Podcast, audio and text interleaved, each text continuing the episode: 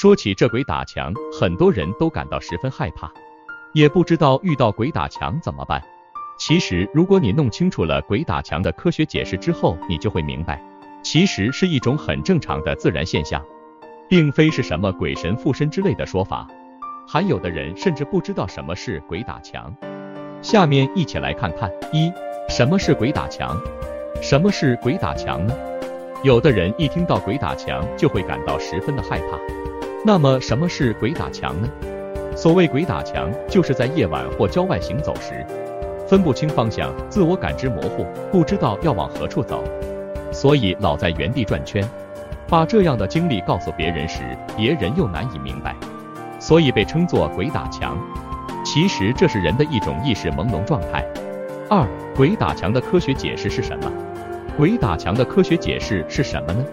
鬼打墙并不是灵异或真的有鬼，它实际是一种自然现象，是一种由于地球自转形成的惯性力造成。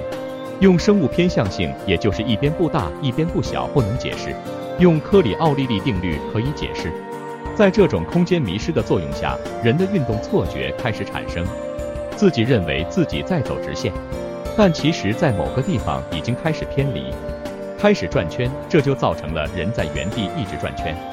过一段时间就回到原地的情况发生，所以所谓的鬼打墙，并不是真的有鬼，而是人的意识和行动不再受人自身的支配，或者说成是人的意识受到了环境的欺骗。也有人在固定的地带，比如坟场，会遇到鬼打墙，这好像更神秘。其实这是因为这些地方的标志物容易让你混淆，因为人认清方向主要靠地面的标志物。但这些标志物有时候会造成假象，也就是给你错误的信息，这样你觉得自己仍有方向感，其实也已经迷路了。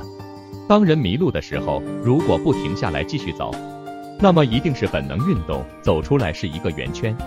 所以万事其实都是有其内在道理的。据说我们古代的风水术士，其实早就掌握了这个简单的科学秘密。他们在建造帝王的陵墓的时候。会运用这个规律，人为的布置一些地面标志物，让人很容易在此迷路，感觉遇到了鬼打墙。当你遇到鬼撞墙的时候，这个时候你肯定已经失去了方向感，也就是说你迷路了。